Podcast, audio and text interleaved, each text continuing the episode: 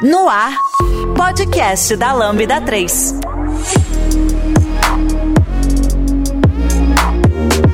Olá, meu nome é Ayrton Lopes, eu sou Chief Data Officer na Lambda 3 e esse é o nosso podcast. Hoje vamos falar sobre chatbots, sobre a perspectiva de dados e UX. Aqui comigo estão Fabiola, cientista de dados aqui na Lambda, e é um prazer estar aqui com vocês hoje. Bruno Ranieri, eu sou aqui da área de experiência do usuário aqui na Lambda 3. Oi, eu sou a Jaque Vebrim, também sou designer de produto e UX, que nem o Bruno aqui na Lambda 3. E eu sou a Letícia Pedroso, eu sou cientista de dados na Accenture e Microsoft MVP Inteligência Artificial. Bem, pessoal, não esqueçam de dar cinco estrelas no nosso iTunes, isso ajuda a colocar o podcast em destaque. Não deixe de comentar esse episódio no post do blog, em nosso Facebook, SoundCloud e também no Twitter. Ou, se preferir, mande um e-mail pra gente no podcast@lambda3.com.br.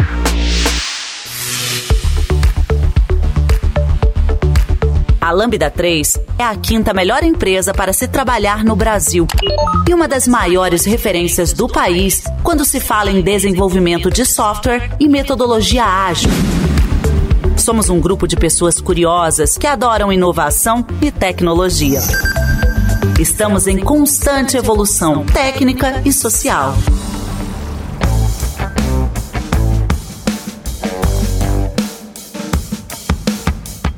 E aí, pessoal, vamos começar daquele jeito, aquele jeito lambda de ser. É, vamos começar com um pouquinho de polêmica, né, pessoal? Afinal de contas, né, como que vocês explicam, por exemplo, para alguém da família de vocês, para alguém que não tá nesse ambiente que a gente tá, o que que é um chatbot, o que que é essa tal dessa plataforma conversacional? Não sei vocês, mas no início eu tinha bastante dificuldade, né, de falar um pouco a respeito disso quando isso ainda não era comum comum né, aí nos serviços afora, né? Como é que foi isso para vocês? Então, no popular, eu não explico muito, eu só falo o seguinte, eu faço robôs, não é? Muito bom. A tia faz robôs. Então, eu tento explicar um pouquinho diferente, né? Até porque por ser de um X, eu sempre tento fazer, por exemplo, a minha mãe, que tem é, 67 anos, entender as coisas de tecnologia, entender o que eu faço e tudo mais. E aí, um tempo atrás também eu criei um projeto para falar sobre, na verdade, para ensinar tecnologia do dia a dia para mulheres com mais de 50 anos. Então eu tenho muito isso, né? De querer ensinar, explicar, tipo, realmente o que que é mas de uma forma mais fácil. Mas é muito difícil, assim. Tipo, quando é aquele robozinho básico, chatbot, que só te responde umas coisas prontas, é mais fácil. Então, esses dias eu fui falar para ela que quando ela tava falando no WhatsApp lá com um consultório médico, não era uma pessoa que tava respondendo. Era tipo um robozinho, mas eu não falo robô, porque eu acho que ela vai imaginar toda uma coisa diferente. Eu só falo pra ela assim, eu falo, ó, oh, mãe, tipo, isso aí é mensagem já é, certinha, tipo, ninguém tá escrevendo, é por isso que as pessoas demoram para te responder, porque na verdade não é uma pessoa. E aí tem N, N fatores do porquê demorar, não importa se tá online ou não, porque é automático. Então, ao invés de eu explicar que é um robô, um chatbot, alguma coisa assim, eu vou, eu vou, eu vou muito nessa pegada, tipo, ah, é uma coisa automática, que aí, tipo, você vai lá, digita um número igual, sempre, não sei o que. Eu vou um pouquinho mais nessa pegada. Bom, eu quando eu preciso explicar, geralmente eu tento associar com serviços que eles já usam. Então, ah, quando você tem aquele chatbot ali num site, né, tem uma caixinha e você manda uma mensagem e ele te responde, normalmente não é uma pessoa, é sim um, um, um programa que eu desenvolvo ali que vai responder. Ou quando você liga para alguma URA, ou a URA te liga, né? Aí eu tenho que explicar. É, antigamente, as URAs, a gente só. Você ligava e você tinha só que interagir através de botões, né? Mas hoje em dia você consegue falar coisas mais complexas e a gente consegue entender também. Eu tento explicar dessa forma. E também a questão do WhatsApp, né? Porque em e-commerce, hoje em dia tem muito. Quando você compra alguma coisa, já, você já chega uma, uma mensagem para você. É, ah, ó, o número do seu pedido, seu pedido foi confirmado. Então, para eles, eu tento explicar dessa forma. Para os meus avós já é um pouco mais difícil, porque eles não têm contato com internet, nem com o celular, nem nada. Os meus avós, eles são. Eles não sabem ler. A minha avó ganhou um celular agora e ela usa o WhatsApp só para mensagens de áudio, né? Então com, com ela eu não consigo explicar. Mas com os meus pais, assim, as pessoas mais próximas de mim, eu, eu explico dessa forma. Eu acho que a gente que está mais próximo aqui de tecnologia, né, a gente acaba tendo um pouco mais de contato é, com essa parte aí, como você comentou, né, WhatsApp e tudo mais. Minha mãe também tem pouco contato, ela está aprendendo a utilizar, então às vezes diferenciar o que, que é uma mensagem automática e uma mensagem de uma pessoa, né, dependendo do contexto, a pessoa não consegue diferenciar. A gente bate o olho, às vezes a gente já sabe, não, isso aqui é, não é uma pessoa que está fazendo, né, não está falando até pela pelo jeito que está diagramada a mensagem, no caso, né? Então a gente já consegue perceber também. É, tempo de resposta, né? Tem várias coisas assim. Mas a, a, Letícia, a Letícia sabe que tem inclusive formas de burlar isso, né? Que a gente bota uns delay ali automatizado também, às vezes. um digitando, né? E, uhum. e, nas URAs dá até pra colocar o sonzinho, né? Do, do digitando ali. Mas é, é, é justamente isso, né, pessoal? como que a gente pode aproximar isso aqui, né, que não é tão usual, né, do dia a dia das pessoas e acho que vai muito disso que vocês todos aqui falaram um pouco, né? Tentar pegar alguma coisa ali que seja similar já da convivência da pessoa. Eu costumo dizer que é, é parecido com aqueles, é, aquelas fichas de atendimento que antigamente você tinha que ir lá e preencher, né? Só que agora você tem uma maneira um pouco mais rápida ali de se fazer isso, né? Um pouco mais interativa também, que são coisas que a gente também vai estar tá falando aqui. Porque afinal de contas, pessoal, pelo esse nosso primeiro bate-papo aqui, a gente já viu que tem muito mais no chatbot, além de código, além de APIs, além de serviços e qualquer mais uh, arcabouço e, e, e, coisa tecnológica que vá vir a ter nos próximos anos, né? Porque, na verdade, muito do poder do chatbot está na questão do diálogo, né, pessoal? Como que você faz o encadeamento das informações, como que essas informações vão ser aproveitadas, né? Então acho bom a gente falar, né? E afinal de contas, o que, que tem por trás de um projeto de chatbot? Olha, eu poderia dizer assim que eu acho que como todos os projetos, inclusive das interfaces que a gente imagina as tradicionais, né? Que a gente tem ali um, uma tela que você faz a navegação por, pelos objetos, pelos botões. Então você também tem textos ali, informações, mas a gente, no caso né, do, de, de UX design, a gente tem um processo processo de design. Então, acho que para o chatbot a gente também passa por esse processo de design, né? Que é um processo de descoberta, imersão, a gente entender um pouco melhor com quem que a gente está falando, né? Qual que é a linguagem também da empresa, seja lá ela qual for, se ela tem uma linguagem mais próxima de algo mais informal, mais formal, né? Então a gente tem que fazer todo esse processo de imersão, entendimento para fazer uma prototipação, que também tem uma prototipação aí, um teste de usabilidade para um chatbot, para a gente ver se aquilo está funcionando da forma que a gente imaginou que estaria e se a gente está atingindo o nosso objetivo, né? Então a gente tem N maneiras aí de fazer esse diálogo, de fazer esse fluxo conversacional. Inclusive, uma das pessoas profissionais que, a, que atuam bastante dentro dentro desse processo de design é a pessoa UX Writer, né, que é a pessoa que cuida de conteúdo. Então é bem importante o envolvimento de várias áreas aí para que isso funcione da melhor forma e que as pessoas consigam entender e interagir, né, com aquele robô.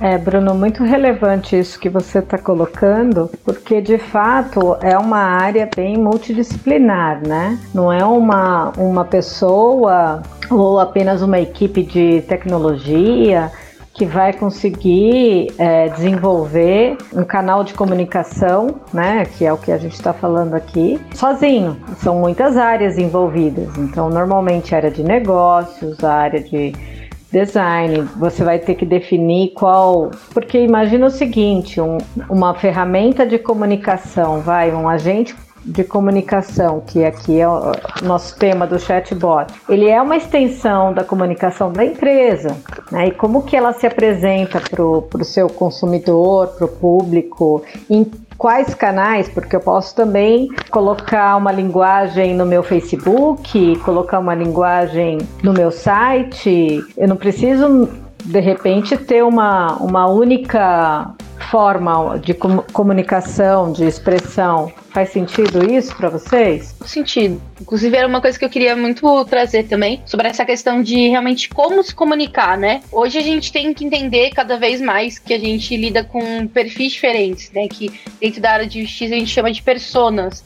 Então, por uhum. exemplo, quando você vai lidar com pessoas que não, não entendem muito de tecnologia, o ideal é que você deixe explícito que é um robô. Porque senão a pessoa vai ficar sem entender aquilo e vai ser muito ruim para a experiência dela. Diferente de quando você lida com pessoas que já entendem o que é robô pessoas que já entendem o que é o, celular, a tecnologia, pessoas como a gente, que se vê que é um robô, já fica com raiva porque sabe que não vai resolver. A gente sempre vai para esse lado. Então aí tudo bem, aí a gente mascara, tenta deixar mais humano possível e ambos, óbvio, sempre tentar é, prever é, o que a pessoa quer, com a inteligência que nem a gente usa hoje na, na Lambda da Microsoft, que é uma coisa que realmente vai aprendendo, né? Não só aquela coisinha tipo, ah, aperta até 10. Se, se não for nenhum desses aqui, não for nenhuma das minhas respostas, só lamento, beijo, tchau, né? Você não consegue nem falar com o atendente. Então Exatamente. eu acredito muito nessa comunicação diferente para públicos, enfim. É, tudo tem que ser muito bem pensado, né?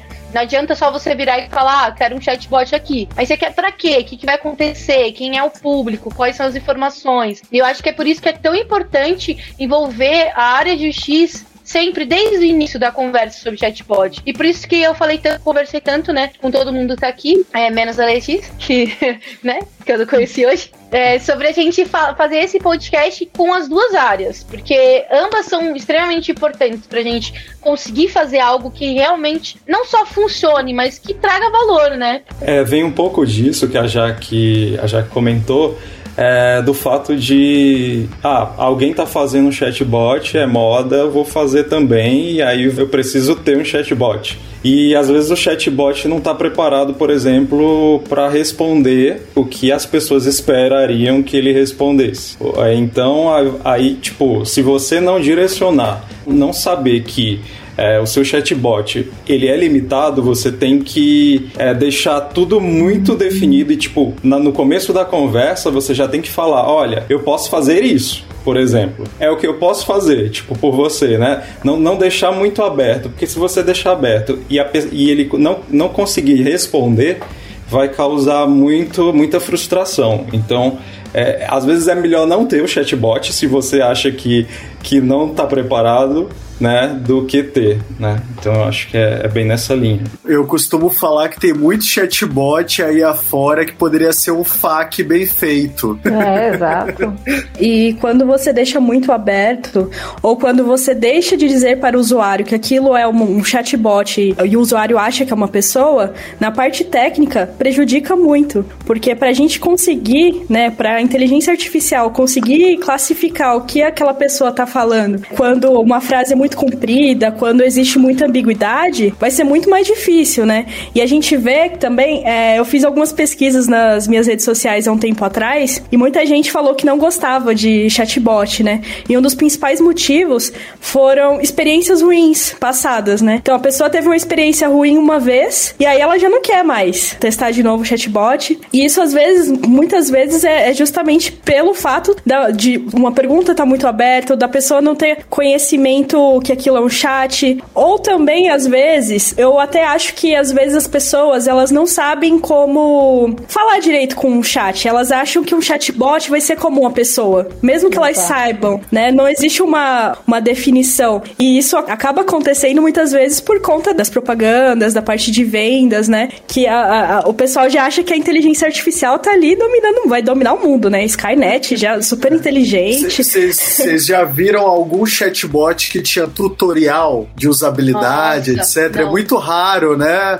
Nunca vi. É, eu, eu vi, mas muito raramente, assim. Porque é, eu costumo dizer que o chatbot é como se fosse jogo. Jogo na infância também, da indústria dos games, você não tinha tutorial, né? Você chegava ali e arrasava no Zeldinha lá sem tutorial, né? Hoje em dia tá cada vez mais difícil você lançar qualquer game assim. É claro que fazendo essa abstração bem tosca, né? Mas imagine aí que num futuro muito próximo, quanto mais ferramenta a gente tiver, isso também vai interferir nas questões de usabilidade, né? Como é que a gente vai estar tá tratando isso? Mais para gerar essa provocação. Mas muito boa Olha, discussão. um tutorial, de fato, eu não sei o quanto o cliente vai ter paciência de, de buscar essa informação, né? Mas é, quando você está ali desenvolvendo uma comunicação, você pode dar ao teu, teu cliente ali, vamos falar de cliente, vai, o usuário, uh, um direcionamento. Então, por exemplo, olha, este aqui é um canal exclusivo de venda. Este aqui é um canal exclusivo de atendimento do RH, né? Esse aqui é um canal, uh, enfim, né? Então, assim, você vai, é, de uma certa forma, direcionar. Então, uma das ideias que eu dei, por exemplo, num desses desenvolvimentos de, de chatbot era Olha, é humanizado, né? Então, assim, a gente, nesse caso, a estratégia não foi tão transparente assim, porque foi a primeira implementação da empresa, a empresa ainda tinha uma certa preocupação de como o consumidor ia aceitar que aquele canal não era mais humanizado. Então foi a primeira tentativa de automação ali filtrar um pouco desse atendimento para que o cliente se sentisse confiante com, no canal ainda, né? Tipo, olha, a gente tem aqui um um chefe. Agora, é, agora eu só falo com robô, né? Imagina uma empresa que vem anos comunicando com o seu consumidor diretamente através de pessoas e de repente dá essa, esse sentimento pro cliente dele. Ah, agora é, a empresa X só atende por robô, não gosto mais, não vou mais comprar deles, né? Mais ou menos essa era a preocupação. Então, é, olha, bem-vindo ao canal XYZ, um canal de vendas, né? Você está buscando uma televisão nova? Você está buscando uma geladeira? Então, assim, dentro já dá alguma, alguma opção para o cliente dizer o que, que, eu, que, que eu espero receber, porque, né, Letícia, assim, se eu deixar o negócio aberto, o cliente pode falar mil coisas, então eu tenho que já pô, que, que, mais ou menos assim, o que, que você quer comprar hoje? Né? De uma forma bem suave, bem humana, mas já falando para ele, olha, aqui tu vai comprar. Exatamente. Outra, e outra, outro ponto que é muito importante é você, a partir do momento que esse bot já está tendo uma interação com o público, você acompanhar o que, que as pessoas estão falando para ele, né? Como as pessoas estão falando, nos fluxos que elas estão chegando, porque às vezes, quando a gente está desenvolvendo um bot, a gente coloca um monte de coisa, né? Um monte de fluxo que a gente acha que, é, que as pessoas vão usar. E aí, quando vai para produção, ninguém usa e tá um monte de intenção lá só atrapalhando o nosso modelo, né? Uhum. Poderia ter uma assertividade melhor. Então, tem todos esses pontos também. Por isso que é importante ter o X. É. Exatamente.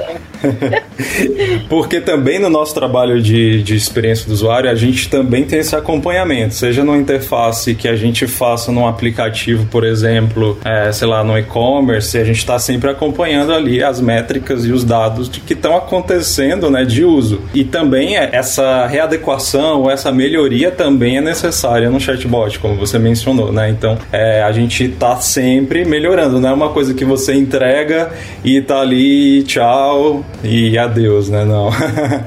Outra coisa também é que é bem importante assim que eu lembrei de um caso assim que eu já passei com chatbot que o chatbot não resolvia o problema e dizia: ah, "Não, ligue para central". Aí você ligava na central, aí, tipo, falava que não era lá. Aí, aí parece que as empresas ficam jogando né? Eu acho que todos esse, esses canais múltiplos que as empresas têm, eu acho que perdeu um pouco o, o sentido e o controle. Então, você vai no site, acessa o nosso site, aí manda pro chatbot, que aí, tipo, o chatbot não resolve, aí você volta pro site. Fica muito complicado. E aí você só tá trazendo muita frustração para as pessoas e para os usuários, né? Então, você também colocando uma camada de chatbot para evitar né, solucionar um problema né, mais diretamente também é ruim, porque você está adicionando complexidade em alguém que já está ali né, nas últimas, já querendo reclamar, então também é ruim. é, é, a mesma coisa que você está numa URA, você quer falar com o atendente, você às vezes quer, cadê, eu vou apertar o 9 aqui, porque eu não aguento, eu não sei o que, que ela vai me dizer, entendeu? Eu vou ficar passeando por aqui. Aí no final, às vezes no chatbot de uma URA, né, antes de transferir ou mandar para algum canal, ainda tem a nota, né? Aí a pessoa vai dar uma nota terrível, mas não é porque o bot tá ruim. Exato. É, é, por outra questão. Porque ele está expressando, é. na verdade, a, a, raiva, a fúria dele naquele atendimento complexo, não tá claro para ele, né? Fosse um atendimento um pouco mais direcionado, com um olhar realmente assim para o comportamento, olhando os dados históricos, então é, é, como você falou, a gente tem no desenvolvimento, você idealiza, mas você também tem que trabalhar com dados históricos para ver exatamente como é a comunicação e qual é o perfil é, normalmente daquele usuário que usa esse determinado canal. Como o Bruno trouxe, que foi bem bacana, né? Não, não, foi a Letícia que comentou que seus avós só usam é, o WhatsApp no áudio. Né? Então, assim, é uma, é uma das coisas que hoje até para a diversidade, a gente vai ter que, que trabalhar com esse áudio, transformando esse áudio em dados, né? Também agregando nessa, nessa experiência do nosso usuário ali, porque muitos não sabem escrever, muitos não têm como escrever. Por exemplo, as pessoas que têm ali uma deficiência visual, é um, de repente o áudio simplifica muito uma, um aplicativo, alguma coisa. Então, o legal do bot é que, embora a gente fale aí chatbot, mas você tem inúmeras formas hoje de transformar essa informação, vai que o teu usuário coloca, não importa como essa informação chegue, pode ser por uma foto, pode ser por um áudio, pode ser também escrevendo, né? É, no caso ali um texto realmente. E a gente vai adaptar os canais e o público, né? Realmente, é uma... os canais têm mudado bastante. Uma das coisas que evoluiu é muito real. Eu trabalhei com num caso aqui dentro da Lambda que o chatbot, ele tinha essa parte, era para pessoas mais velhas, e aí tinha essa questão de que as pessoas mandavam um áudio, não tipo escrito. E daí é óbvio que existem várias diversas formas de tratar um áudio. Mas a nossa, como era um projeto rápido, eram dois meses, que era tipo uma POC, a gente fez fez a parte de transformar em texto. E aí ficou muito bom, porque a gente fez especificamente para iPad e a gente usou recursos que, né, condiziam com aquele sistema operacional. E aí ficou muito, muito legal, assim, todo, todo o pensamento, tudo que a gente tinha para fazer. E aquilo, a gente deixava lá muito explícito que era um bot. E aí tinham as opções, você tinha toda uma, uma navegação, aí tinha as intenções por trás. Assim, foi um trabalho bem legal de fazer. É. Escreva pra gente podcast@lambda3.com.br. Interessante, né, que agora a gente começa a falar então dessa mudança com relação a essas interfaces conversacionais, né? O próprio nível de serviço que você consegue agregar a essas interfaces. Hoje em dia você já tem ferramentas de recomendação em chatbot, você já tem é, vários algoritmos rodando ali por trás que te levam à, utilização de outros serviços, até mesmo, por exemplo, serviço de visão computacional, dentre outros, né? E muito tem se falado, pessoal, das questões do voice first, né? Uh, será que a gente realmente está indo para esse quesito de ter interfaces realmente conversacionais e mais ainda, né? Como que isso afeta também as questões de usabilidade? Como que a gente tem interagido também com essas ferramentas? Será que isso muda alguma coisa na parte mais gráfica? Uh, o que, que vocês acham a respeito? Recentemente eu estava conversando sobre isso num projeto que eu atuo, que era exatamente sobre o quanto que as pessoas estão estão deixando de utilizar, por exemplo, as ferramentas proprietárias, interfaces ou aplicativos proprietários das empresas e estão usando, por exemplo, o WhatsApp ou qualquer outra ferramenta mais conversacional. Tanto que tem bastante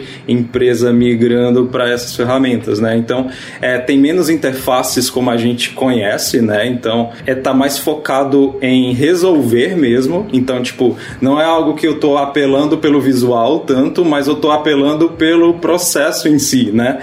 Pelo como que eu vou resolver algo para a pessoa. Então, por exemplo, eu já posso fazer uma transferência no WhatsApp diretamente. É, tem uma série de coisas que você acaba usando menos o, o, o aplicativo do seu banco ou usando menos, menos outros tipos de aplicativos ou sistemas para fazer as coisas. Então, você acaba concentrando bastante nesses novos meios, assim, digamos, de interface, né? Seja por voz, seja Siri, Alexa, enfim, qualquer outro tipo de, de assistente aí que a gente também utilize hoje em dia, né? Olha, Bruno, eu, eu complemento com você isso daí porque assim, é, eu tenho hoje Alexa e tenho Mini Google, né? É, e eu fico testando em uma e na outra os serviços para ver o quanto elas estão treinadas, o quanto elas já estão assim, respondendo de forma adequada aquilo que eu, que eu procuro. Mas assim, eu vejo que as empresas hoje vão acabar se rendendo também. Imagina eu chegar hoje para minha. É que se eu perguntar, ela vai responder aqui. Mas vou falar da Alexa, né? Alexa, qual é a promoção hoje no, no supermercado X, né? Ah, hoje é dia, porque tem isso, né? Quarta-feira da, da, da, verdura, tem lá o dia da promoção tal. Olha, quais os produtos que. Por quê? Você não vai parar, assim, vai chegar um momento que vai, você vai ficar mais, cada vez mais familiarizado com essas ferramentas, com esses assistentes, no caso, e o teu aplicativo vai ter que estar tá ali também, entendeu? Você vai perguntar para ele, olha, preciso comprar leite hoje hoje? Onde que está mais barato? E ele vai te responder, olha, no, aqui tá X, aqui tá Y e aqui tá né, Z. E, ou então, por exemplo, você vai pegar e vai perguntar: olha, é, isso já acontece. Quais filmes hoje eu tenho? Que série está começando nova ali? Então, assim, os aplicativos, é, hoje a gente tem aí essa parte mais das conversas, ok, WhatsApp e tal. Mas eu aposto muito nesse crescimento aí das, das Alexas e Bisbee, da Samsung e outras, né? Acho uma coisa que é legal quando você fez essa pergunta, Ayrton, é a questão do visual, né? Quando a gente fala de usabilidade, a gente tá falando de usabilidade de qualquer coisa. É, é, é um pouco difícil para as pessoas que contratam a gente, né? Que usufruem do, do serviço de UX, entender de uma vez por todas que a gente não faz só tela. Na verdade, o que a gente menos faz é tela. Tela é só um resultado. E pode ser um resultado e pode ser resultados. Não precisa ser só tela. Então, quando a gente fala desse, dessa parte de realmente conversacional, é, a gente também tá falando de usabilidade, a gente também tá falando ali de uma pessoa de X que tá focada no que a pessoa que vai usar aquilo tem que saber, né? Enfim, tem que com aquilo. Então, a gente, quando a gente trabalha com essa parte de chatbot ou qualquer tipo de bot, a gente está trabalhando com a usabilidade. E aí as, as respostas, tudo que acontece, mesmo sem, sendo por conversa, por, ou, sei lá, uma televisão inteligente, qualquer coisa do tipo, isso sempre vai ter uma usabilidade ali atrás. Então, o nosso trabalho também é estar nesses locais, né? Estar com essas ferramentas. Eu, particularmente, sou uma pessoa que não acredito que tecnologias vão sumir. Assim, a não ser umas umas e outras, né? Umas linguagens que somem, umas coisas meio assim. Mas quando a gente fala de dispositivo, ou até de aplicativos, coisas do tipo. Então eu acho que coisas como Alexa, né? Nessa linha de Alexa, de coisas vão surgir cada vez mais, vão estar mais no na massa, né? Porque muito tempo, mas não estava tão na massa. O preço não era tão barato, porque o mercado não queria, enfim, tem toda uma, uma questão política por trás disso, mas eu acho que, tipo, não vai acabar o aplicativo, sabe? Ele vai. As empresas vão ter que entender cada vez mais que elas vão ter que estar em vários lugares. Se elas quiserem, é, que nem né, a Fabíola falou, que se elas quiserem que a pessoa tenha uma boa usabilidade de uma forma geral com a marca da empresa. Então Os a empresa públicos, né? Os públicos eles estão muito segmentados, então faz sentido você também segmentar a nível de ferramenta, né? Concordo. Exato, exatamente. Então vão ter, vai ter o público que vai usar o aplicativo, porque tem algumas coisas que não faz sentido você tirar do aplicativo. Mas vai ter pessoas que vão usar tipo Alexa, que nem eu também utilizo. Mas eu não faço tudo com ela, nem tudo que ela oferece eu, eu, eu uso. Que tem algumas coisas que eu prefiro de outras formas. Então acho que é isso, sabe? A tecnologia ela vem para agregar, não para tentar excluir uma coisa ou outra. E a gente, como pessoas que usam, a gente tem que realmente se esbaldar e tudo que tem aí de bom no mercado.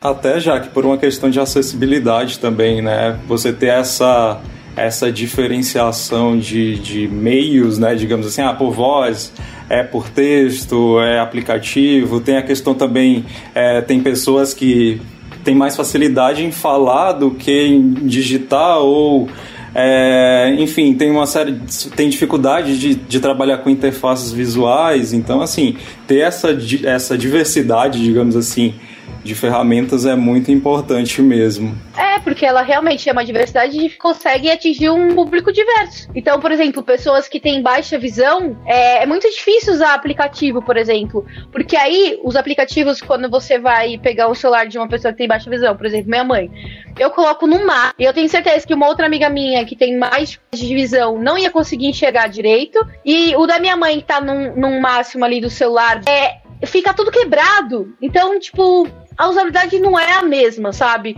Coisas que eu chego pra mexer no celular dela e eu fico, meu Deus, o que, que tá acontecendo? Porque é cheio de três pontinhos. Nunca vi uma usabilidade com tantos três pontinhos. Então, assim, a gente também tem que fazer a coisa ser diversa e atender o público, né? Não pode só colocar de qualquer jeito. Com toda certeza. E outra coisa também, pessoal, é que assim, a gente tá falando então de um meio que você não tem tanto controle assim, né? Obviamente, o fluxo, ele te dá uma ideia de quais serviços devem ser deslocados colocados ali para aquele determinado perfil, naquele determinado momento, mas tem muita coisa da conversação que é imprevisível, né? Então a gente fala, por exemplo, desde o uso de regionalismos, é, fala também é, de xingamento, palavra ofensiva, pedido de casamento e várias outras coisas que podem acontecer. Né? Como que a gente pode estar tratando isso, tanto a nível de tecnologia, mas também no próprio fluxo do diálogo? É, eu, eu acredito que a gente tem que, do ponto de vista de UX, a gente tem que prever alguns cenários já conhecidos, né? Então, tipo, a gente sabe que as pessoas não vão seguir o que a gente imagina. Então, o, o, o, caminho feliz ali. Então, a gente tem que ter um mínimo de mapeamento de possibilidades, até por uma questão de histórico mesmo, ou, ou de benchmarking que você possa fazer com outros tipos de chatbot para ver como que estão respondendo, como que está acontecendo, né? Até tem um caso que a gente vê aí na propaganda, acho que da Bia, do Bradesco, falando que recebeu muito xingamento, né? É, e aí expôs isso e tudo mais. Então, é bem é bem preocupante também, porque as pessoas elas estão aí, a gente vê aí o, o tanto de é, comentários maldosos em redes sociais que acontecem, gratuitos, então os chatbots ou a, a, Alexa vai ouvir também coisas desse sentido, então como que a gente vai lidar com essas situações, né? É, até sobre o ponto de vista técnico também, em todos os chatbots que eu trabalhei, a gente sempre mapeou xingamento, porque eram coisas que aconteciam bastante, inclusive a gente mapeia isso para definir ali o que, que, a gente vai fazer também, né? Qual tipo de resposta a gente vai dar.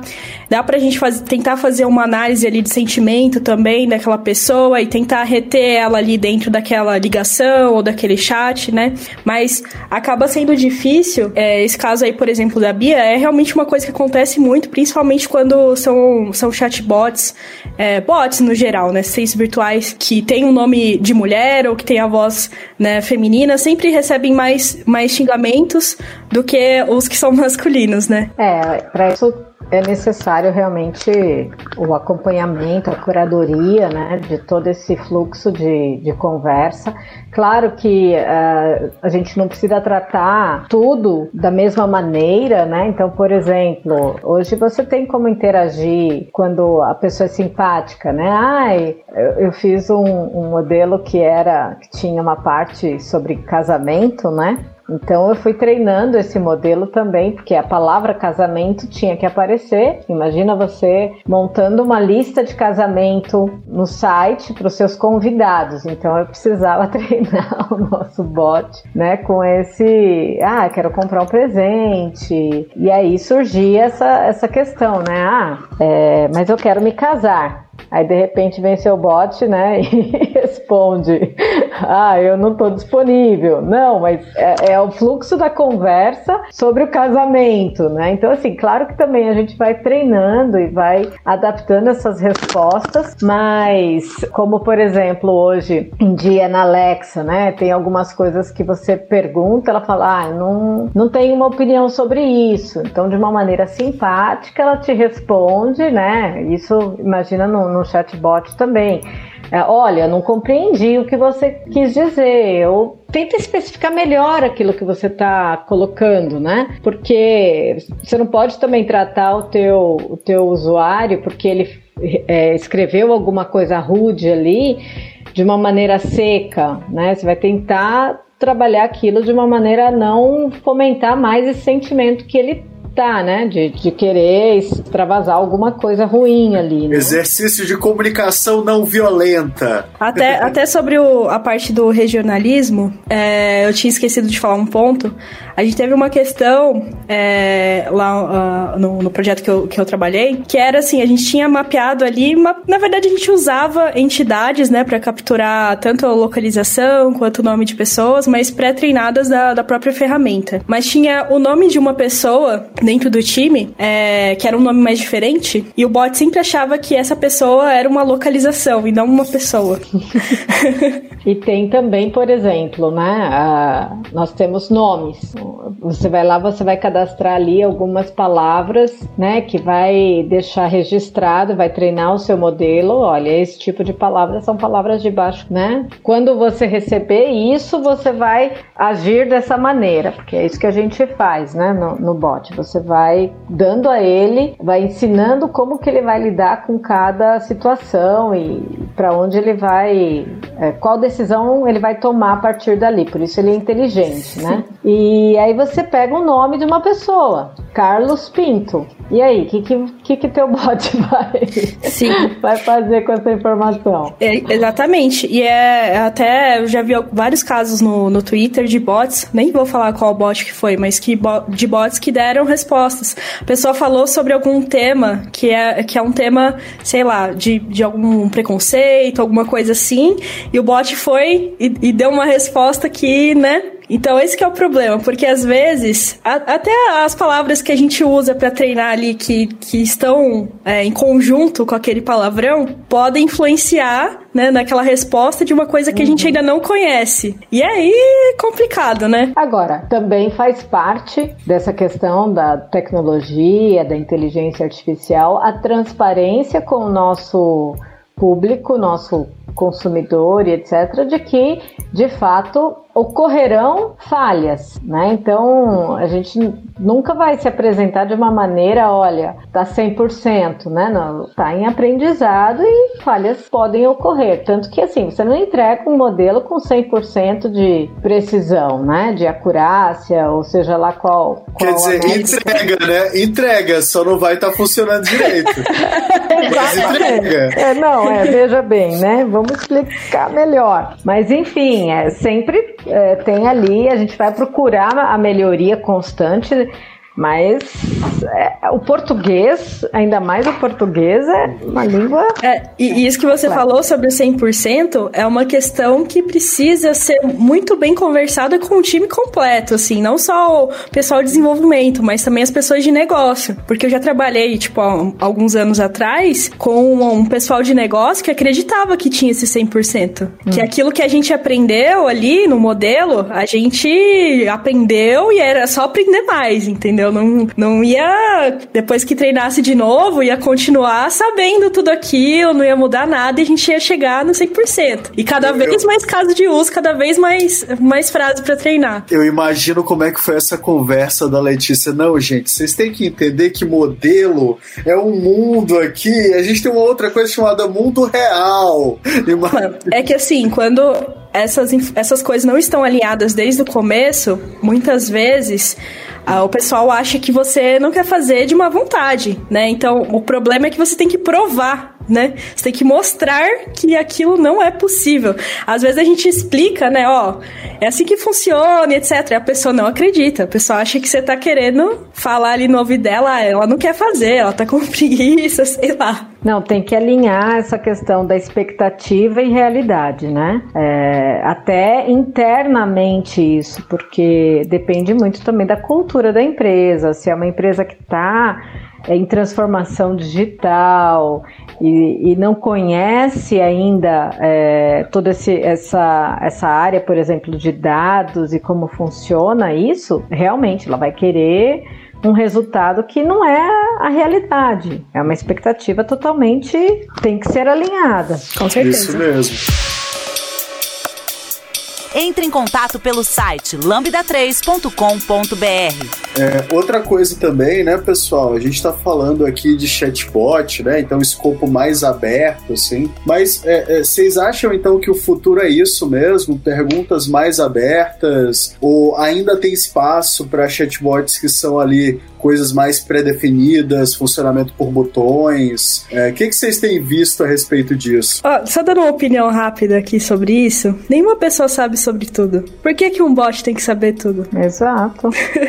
Não, Quer só dizer, porque a gente. Só porque é um problema, nos filmes né? aparece que ele é um, um, que ele é uma enciclopédia ambulante.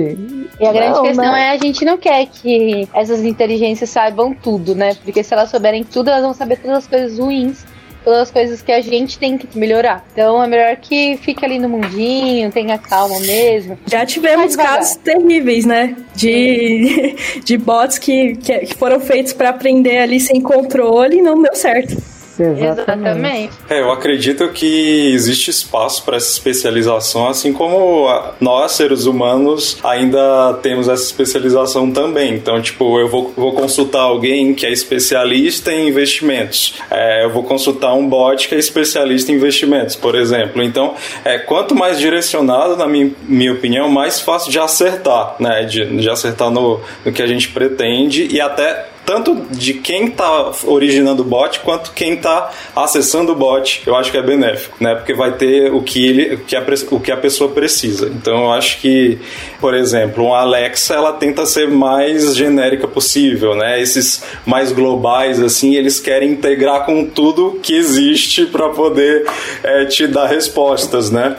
É, mas assim, claro, não vai te dar todas as respostas. Inclusive, quando se você acessa aqui, por exemplo, o Google, ele te diz o que, que ele pode também te responder, né? Então você já ele já está te direcionando ali também de alguma forma para o que, que dá para ser feito ou não dá para ser feito, mesmo ele sendo genérico. Alguns assistentes, tipo a Siri, quando ela não sabe uma coisa, ela pesquisa no Google e retorna para É. você a página, né? Ah, Eu ah, acredito que, que o futuro vai ter mais tecnologia inserida em vários locais, porque tem muitas coisas como, ah, fiz um pedido, quero saber o rastreio. São coisas que ou você pode entrar num site, num aplicativo, alguma coisa assim, mas você também pode falar com um assistente, né, um assistente virtual ali no WhatsApp também, que vai te passar já o que você precisa. Então eu acho que a gente tem que cada vez mais entender qual é a necessidade da pessoa usuária e entender qual plataforma vai ter, vai atender essa necessidade. Acho que um grande problema do negócio hoje em dia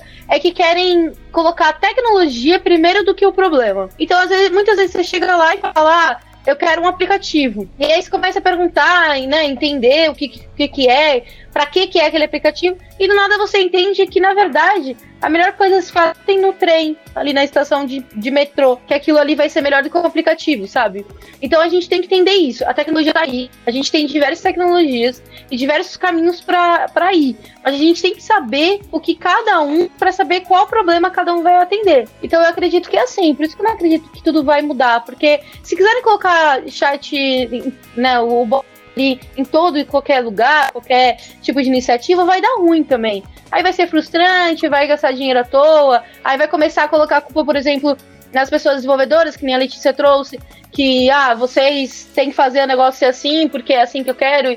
Não, não é assim, né? Vamos devagar, vamos entender que essa tecnologia, entender que ela realmente atende muitas coisas. Então, por exemplo, uma das coisas que eu gosto muito é é questão de médico, né? Você marcar médico hoje em dia. Meu, o bot é perfeito para isso. Você reagendar, cancelar. É só você deixar ali tipo, listado. Se você tem um sistema seu que funciona, deixa atualizado, um bot salva. E aí você, como uma pessoa, não quer ficar ligando, não quer gastar tempo com isso, quer fazer assíncrono, porque você tá trabalhando, você tá fazendo academia, você tá fazendo qualquer coisa na vida, e aí você vai ali falando, e aí o bot vai respondendo e acabou, sabe? Então acho que é isso. Mas uma coisa que tem que acontecer é a transparência. A gente tem que ser transparente, tem que falar, olha, então esse bot ele vai até esse ponto. Isso aqui é eu posso te atender com essas coisas. Eu, inclusive, amo bot que a gente só vai e fala o número ou clica na palavra quando é no Facebook, coisas do tipo. Eu acho isso perfeito, porque eu não preciso quebrar a cabeça, não preciso ficar tentando adivinhar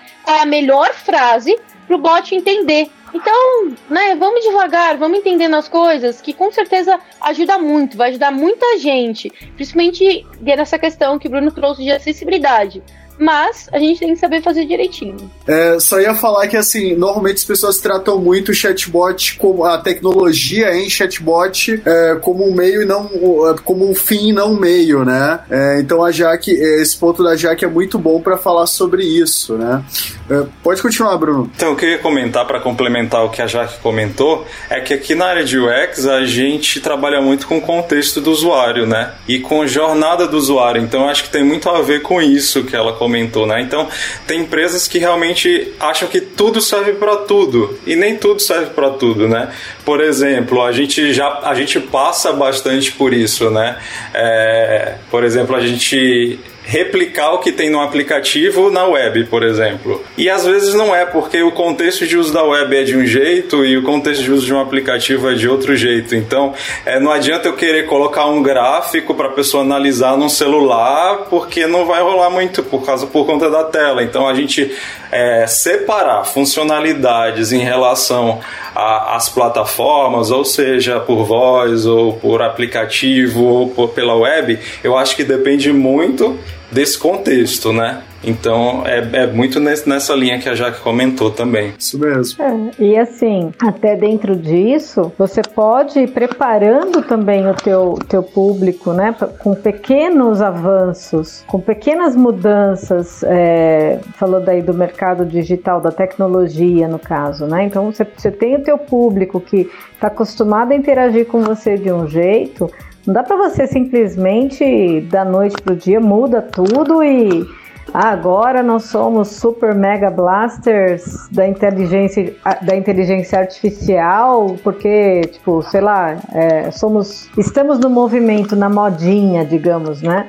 Não é assim, você vai ter que pensar e, e às vezes ir colocando né, de forma progressiva esse, essa tecnologia a favor aí também do teu canal, né? Isso teu mesmo. canal de comunicação. E aí, pessoal, a gente entra num tópico muito interessante, porque assim, a gente está falando o quê, né? A gente está falando, na verdade, de aliar, então, a experiência né, do usuário à questão de funcionalidades, né?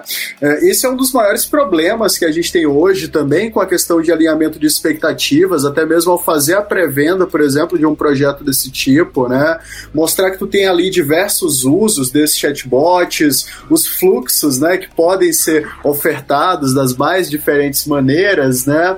E que outros erros, assim, que vocês vocês consideram mais comuns em projetos que envolvam então chatbots? Eu, eu acho que considerar o chatbot somente como um passo a passo, uma FAQ, como você é, comentou, eu acho que para mim não funciona bem, porque é, se você tem outros mecanismos e se, é, se a função do chatbot ela se repete e daria para ser feita de outra forma, de uma forma mais fácil até, eu acho que não faz muito sentido. Então, para mim, é um erro. Assim como colocar um chatbot para incompleto que não, não responde o que as pessoas estão precisando. Eu também acho que é inviável. Além disso, que eu já vi bastante, né, essa questão de FAQ. Inclusive, às vezes tem o FAQ dentro do site e tem o FAQ no chatbot também. Mas, é, além disso, tem a, aquela questão que a gente já falou, do acompanhamento mesmo, né? Porque às vezes a gente não percebe que a pessoa. A, a questão da usabilidade mesmo. A gente pensa assim, quando a gente tá lá testando, fez, fez tudo e etc., a gente acha que tá tudo funcionando ok.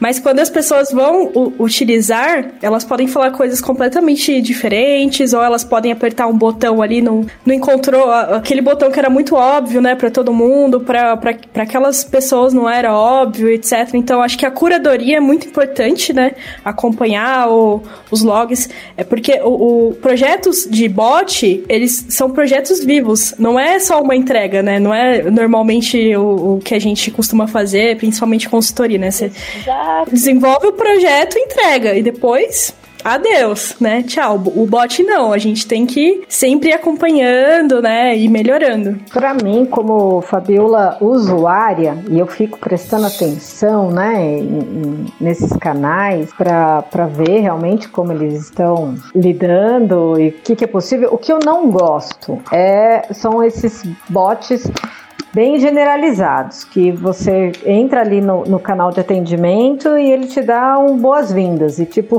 você tem que descobrir o que, que ele faz, entendeu? É, e aí, será que eu consigo aqui ver o meu, meu pedido? Aí você fala assim, ah, quero saber o, o quando vai entregar o meu pedido, rastreio no caso, né? E aí as palavras elas não estão bem definidas. Eu posso usar, de repente eu quero saber assim, ah, quando vai chegar meu pedido? Quando chega o meu pedido? Ah, não entendi o que você precisa. E aí você tem que descobrir como aquele canal vai te entender no caso. Então assim, eu prefiro, já que eu sei que é um, um, um atendimento a princípio é, automatizado, eu prefiro que ele, né, ó, você quer saber tal coisa, sim ou não? Eu coloco sim, ou coloco não, ou coloco um, ou coloco dois, né? Porque eu sei que eu não, é, Fabiola, falando como consumidora, né? Não tô falando geral. Eu sei que eu prefiro, eu tô entrando naquele canal porque eu prefiro falar de forma rápida e automatizada. Se eu precisar de alguma coisa mais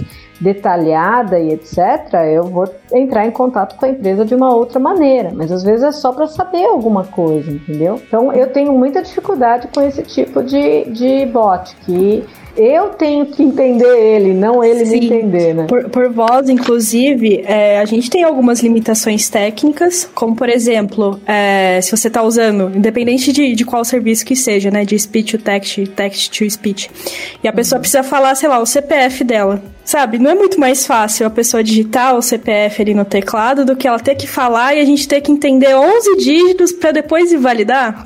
E aí, 8, 8, né? dependendo. Então, de sotaque, né? Tipo, Exato. o meu noivo que é carioca, ele fala seis que parece três. e o palavrão que é vírgula. É. mas, mas esse problema até no digitado também tem, né? Porque é, pode ter erro de digitação, pode ser que a pessoa abrevie, pode ser que a, a, pessoa use bom fim de semana, não, bom FDS. E aí, o que, que a gente faz, né? É, se, porque a linguagem da internet, ela também ela tem uma linguagem própria. isso mesmo, isso mesmo. Então, pessoal, acho que a gente já pode dizer também que chatbot não é solução para tudo, concordam? Mas não é. não é, não. Assim, eu sou a favor, eu acho que resolve muita coisa, mas é como nós colocamos aqui esse tempo todo. É, qual é a dor? Qual é o problema? E aí eu vou criar uma ferramenta bem específica para aquilo, né? Para resolver aquilo. Não dá para você achar que você vai ter um bot na sua empresa e que vai resolver absolutamente tudo. E aí você vai é, é, automatizar e pronto, tá resolvido. Não, não é por aí. É, a dica que eu daria é comece com simples, né, mas que seja efetivo, útil e funcional, né? Então, se por exemplo, um exemplo aqui, né, o seu chatbot só só te responde como que tá o tempo hoje, tudo bem, tipo, se para a pessoa é útil saber isso, ok, sabe? Então, assim, eu acho que depende muito disso que a, que a Fabiola falou e que a gente falou ao longo do tempo, né? Então, a gente precisa focar no problema que, que precisa ser resolvido com aquilo. Sim, alinhar as, as expectativas, né, também. É, não pensar que os chatbots estão aí para substituir as pessoas logo de cara, né? Que eles são super inteligentes, que não. É. O, o, o Bruno, eu fiquei até curioso, assim. É, que habilidades que, que um profissional ele precisaria para começar a trabalhar com essa questão de UX writing, é, pensar em, em, alguma coisa desse tipo, assim? O que, que, é preciso? Olha, tem bastante gente que vem de outras áreas para ser UX writer, né? Por exemplo, jornalismo eu vejo bastante.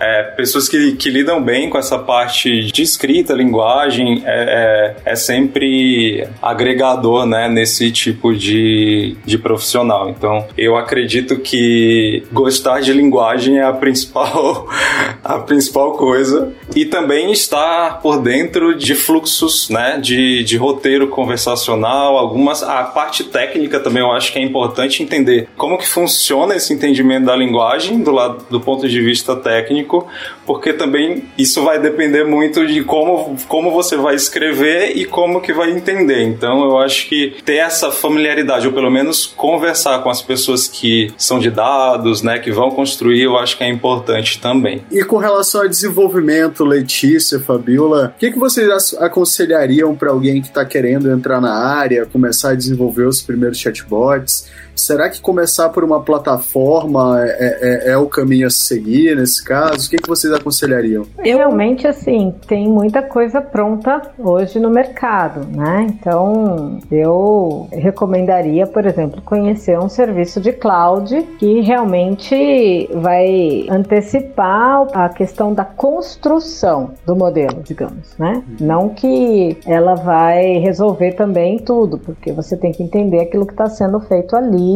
e principalmente aí o processamento de linguagem natural, que é o NLP que nós falamos, né, Letícia? Complementa aí, Letícia. Acho que é bastante legal usar plataformas prontas, porque você é, tira muito tempo, né, que você estaria gastando ali desenvolvendo alguma coisa é, que já foi desenvolvida por mentes ali que trabalharam muito tempo naquilo, né? Então, mas é muito importante saber a parte técnica, até porque teve um caso é, eu tive um caso recentemente de uma pessoa que entrou nova no projeto. Era uma pessoa que estava migrando de área, só tinha feito um curso de inteligência artificial básico, né? E a, a, olha a ideia dele, eu já vi isso acontecendo. É, a gente precisava criar exemplos para treinar ali o Bosch. E ele queria construir um algoritmo que gerasse exemplos a partir de uma frase ali, né? Ele nunca tinha feito isso. Cara, eu ainda não vi, eu, eu já gerei letra de funk e tal, né? É, eu não conheço, eu não, não, não, vi ainda um caso disso que tenha dado muito certo, porque quando você é, pega, sei lá, principalmente se for a partir de uma frase só, né? É, se você joga ali isso no, no algoritmo de geração de, de texto, ele vai começar a gerar um monte de, de texto part... usando as mesmas palavras. Então você vai, ter, você vai treinar aquela IA com, com, mesmo, com as mesmas coisas, né?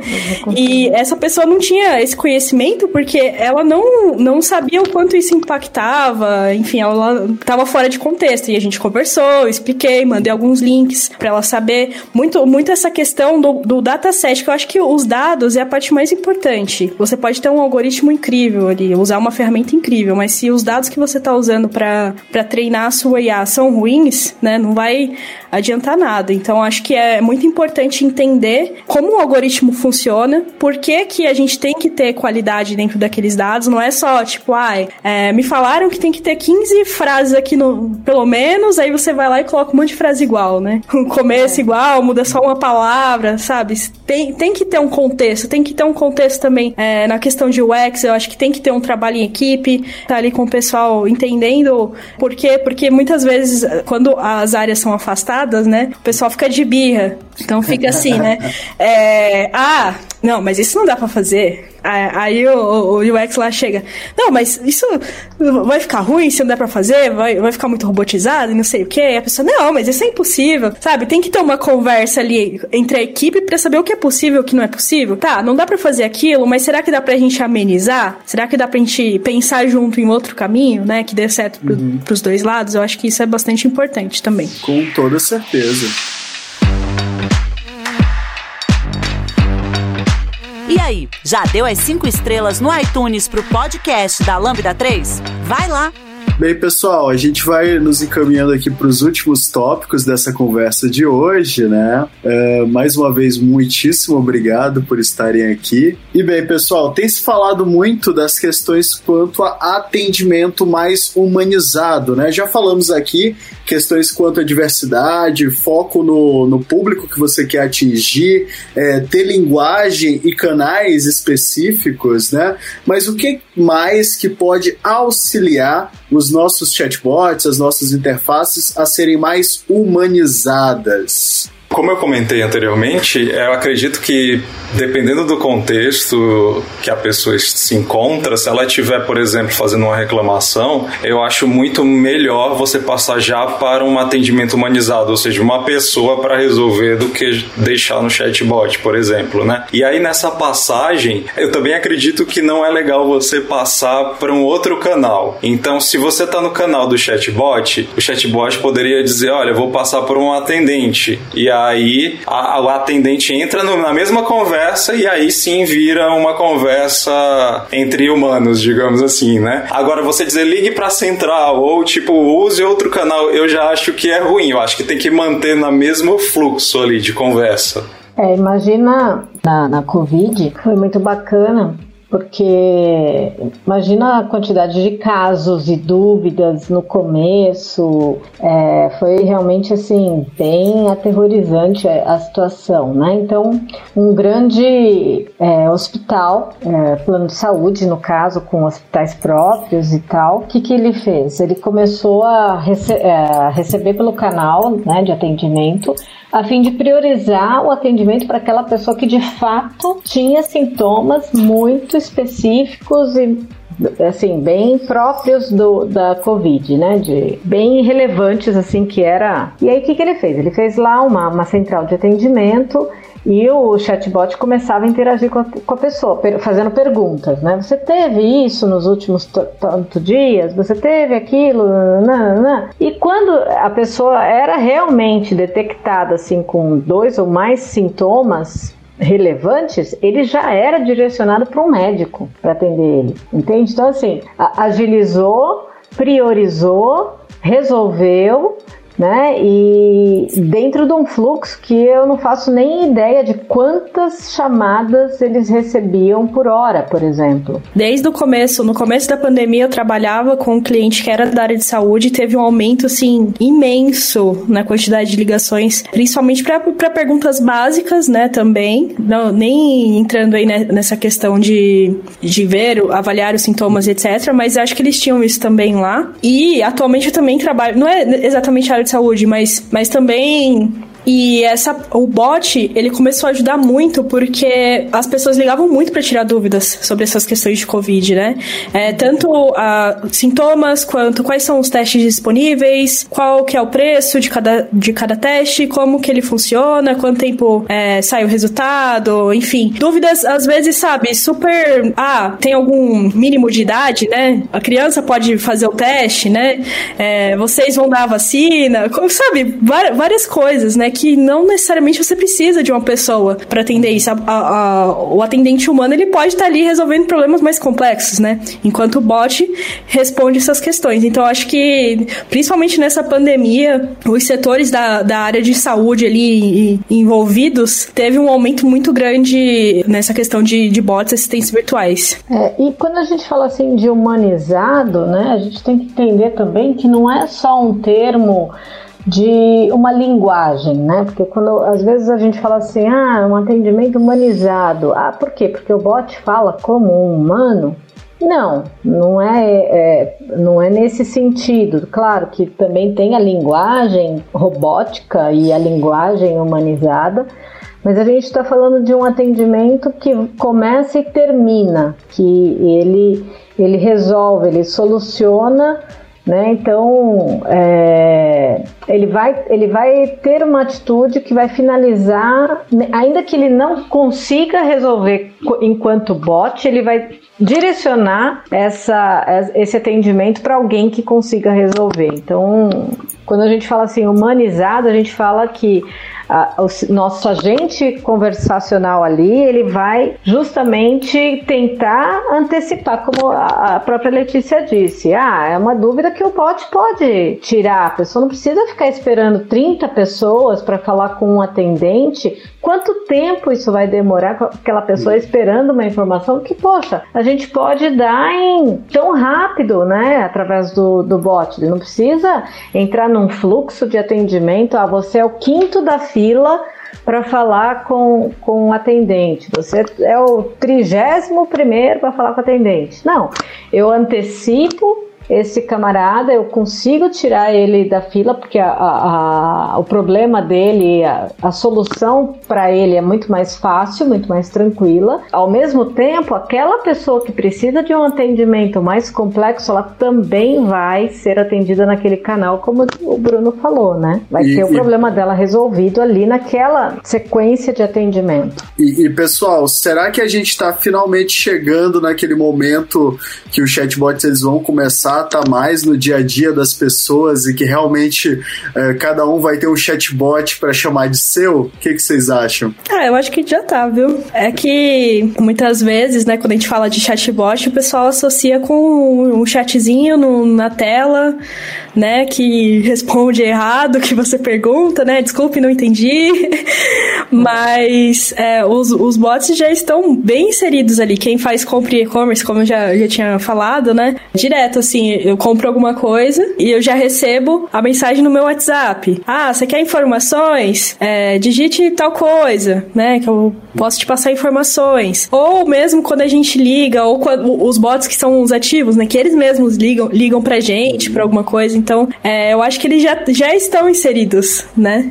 Só. A, a, gente só não, não presta muita atenção às vezes. É, eu acho que também já concordo com a Letícia, eu acho que já está se encaminhando para esse cenário. É, apesar de que eu acho que ainda é são pouco utilizados ou utilizados para funções que não, digamos, não são tão úteis, na minha opinião, tá, gente? Por exemplo, sei lá, ah, vou, vou comprar um Alexa porque, tipo, vou ficar perguntando para ela ah, coisas tipo, ah, conta uma piada, ou tipo, para mim isso é, é, eu não eu não acho que é uma função útil, né? Mas pode ser que para alguém seja. Ou então a, a questão das, das casas inteligentes, né? Que utiliza essa integração dos sistemas, das luzes e tudo mais. Eu sou um pouco crítico em relação a isso porque eu acho que a gente acaba perdendo um pouco da nossa função também como ser humano em alguns momentos. Se a gente joga tudo para que se resolva, por exemplo, por um Alexa ou pelo, pela Siri ou pelo Google, que tipo você tá aqui deitado, aí pede para desligar a luz, sendo que o botão tá, tipo, sei lá, do seu lado, entendeu?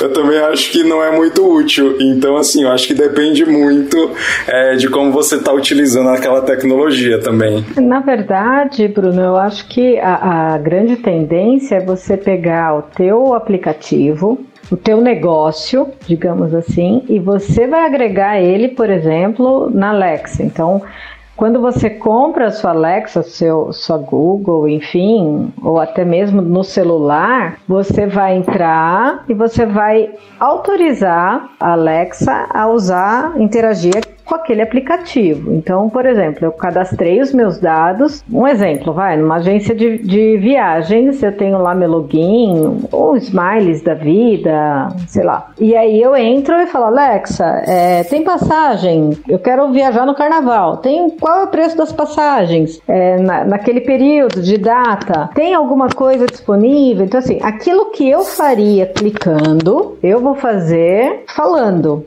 né? Tipo, enquanto eu tô digitando alguma coisa, eu tô cozinhando, eu tô é, fazendo alguma coisa e eu lembrei que, puxa, eu preciso é, ver o que que aquela passagem, porque senão eu vou perder a data das minhas férias, por exemplo, né? Então, assim, a, a, cada vez mais que eu, que eu percebo é que os negócios eles vão passar também a ser a interagir com essas com essas plataformas, vai com esse serviço, com essa ferramenta, vai. Então você vai ter que autorizar de qualquer forma. O mesmo login que você faz ali no seu Netflix, por exemplo, e aí você fala assim, Alexa, eu quero continuar a série da onde eu parei, né? Então uhum. ela vai interagir e agir de acordo com aquilo que eu preciso, mas não é apenas para ficar realmente, é, a, me conta uma piada, ou qual é a previsão do tempo hoje. Não, tem infinitas coisas. Por exemplo, Sim. tem uma grande farmacêutica que está colocando todas as bulas, tá, dos remédios na Alexa, na Google, tal. Então eu posso